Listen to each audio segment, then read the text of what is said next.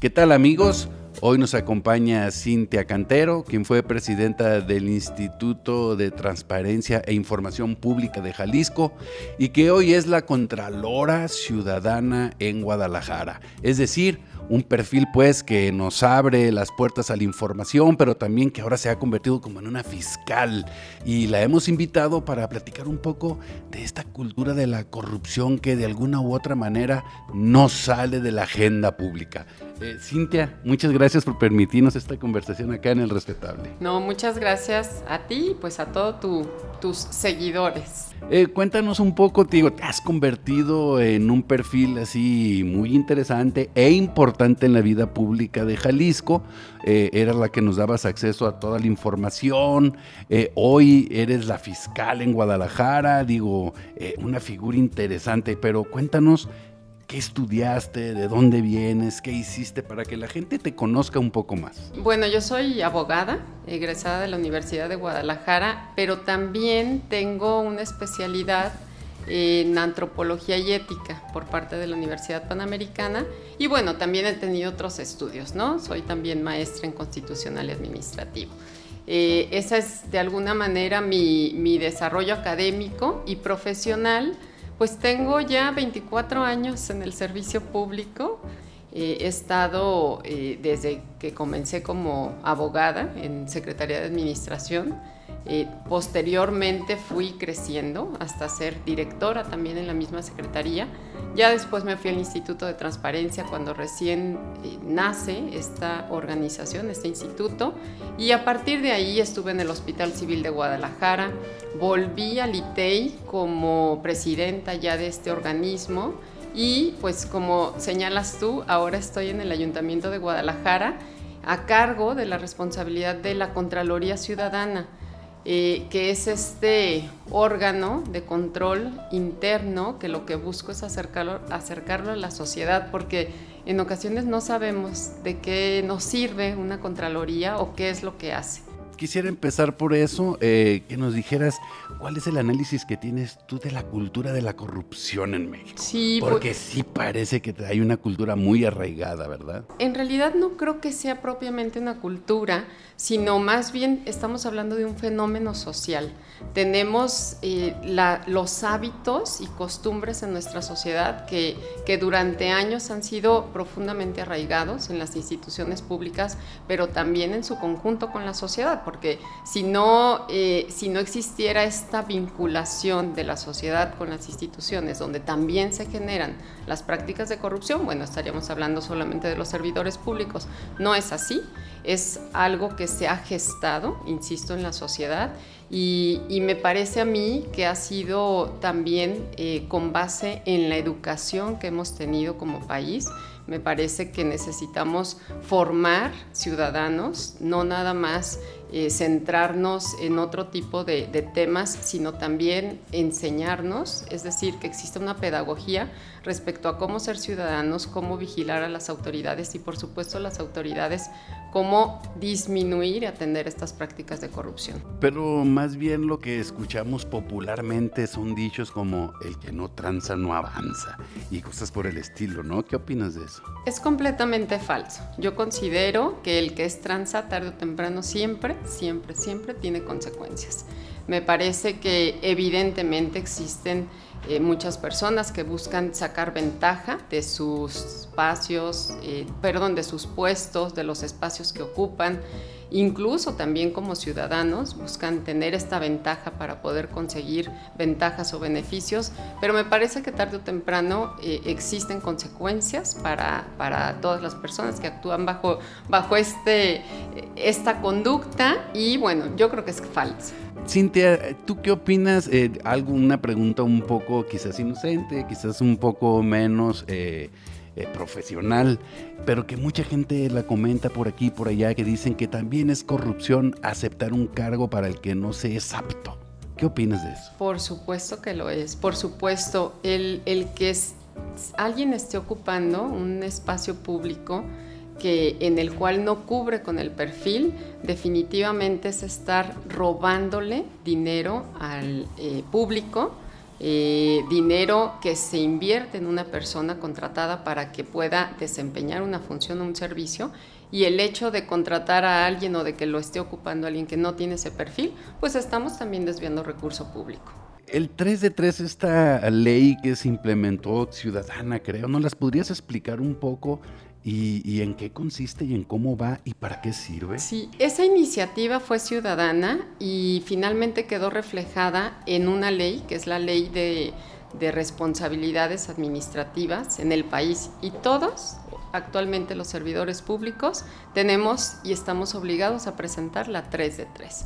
Eh, que es la declaración patrimonial, declaración de no conflicto de interés y el comprobante de declaración fiscal. Anteriormente eh, había muchísimos casos donde había funcionarios públicos que eh, desempeñaban cierta función y veíamos cómo a través de los años incrementaba su patrimonio y bueno, no había manera de comprobar o de corroborar por qué este, la declaración patrimonial es un instrumento para estar vigilando esa evolución patrimonial. Bueno, ¿y si la están cumpliendo los políticos? Cualquier cargo público tiene la obligación de presentar esa declaración patrimonial. Y me parece que hemos tenido una evolución donde cada vez más servidores públicos la presentan.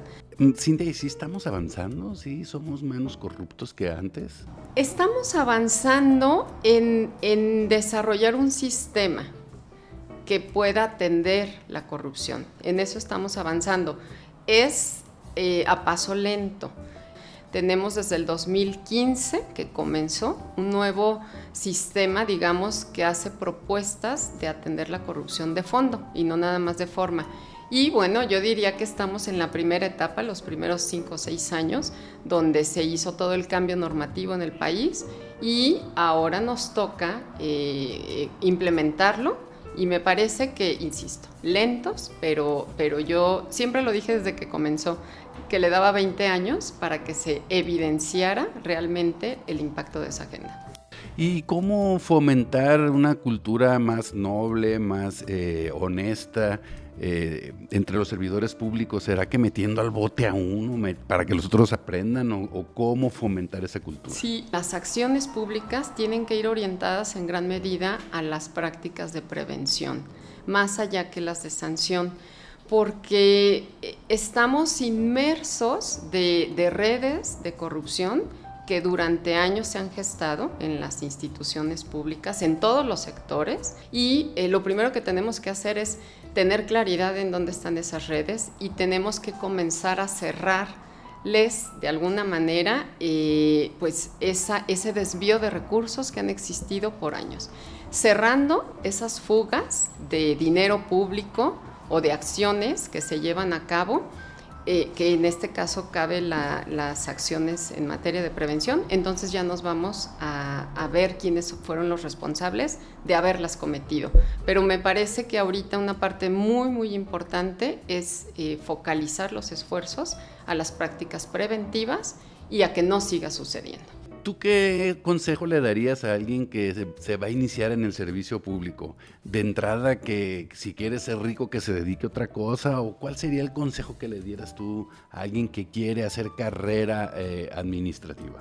Yo lo que les sugeriría es que se preparen, que no estén pensando en hacerse ricos. Eh, definitivamente es una carrera en la que cada vez más los sueldos van disminuyendo o van ajustándose, ya no son los grandes sueldos que anteriormente eran, lo cual me parece correcto porque pues estaban completamente desfasados en algunos casos y por lo tanto, eh, sin embargo, más bien me parece que es una función de muchísima gratificación en el sentido de que puedes evidenciar las transformaciones que se están realizando con tu trabajo.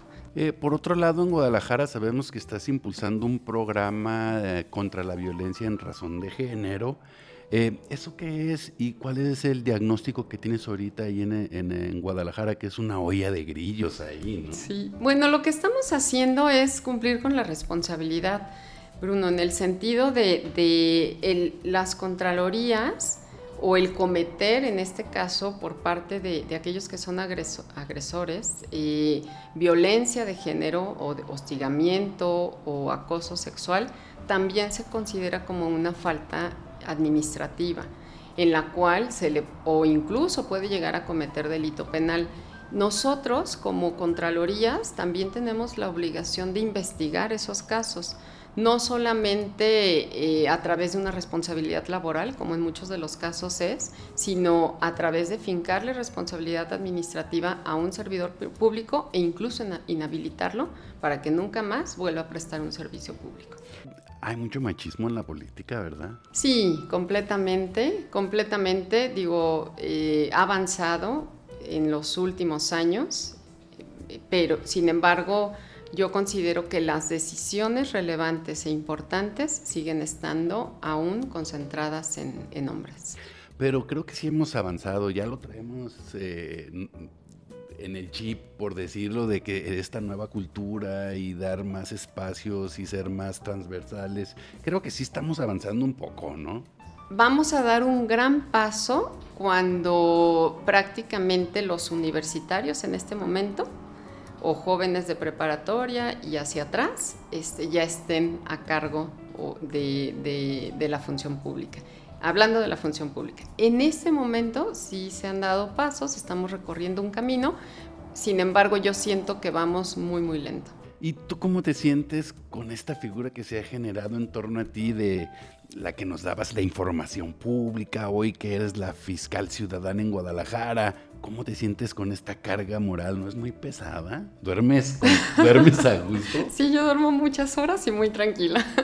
No, la verdad es de que sí me siento con una gran responsabilidad del trabajo que, que tengo en el, en el trabajo que tengo confluyen muchísimos intereses en el sentido de que pues se determinan sanciones sobre servidores públicos de todos los niveles.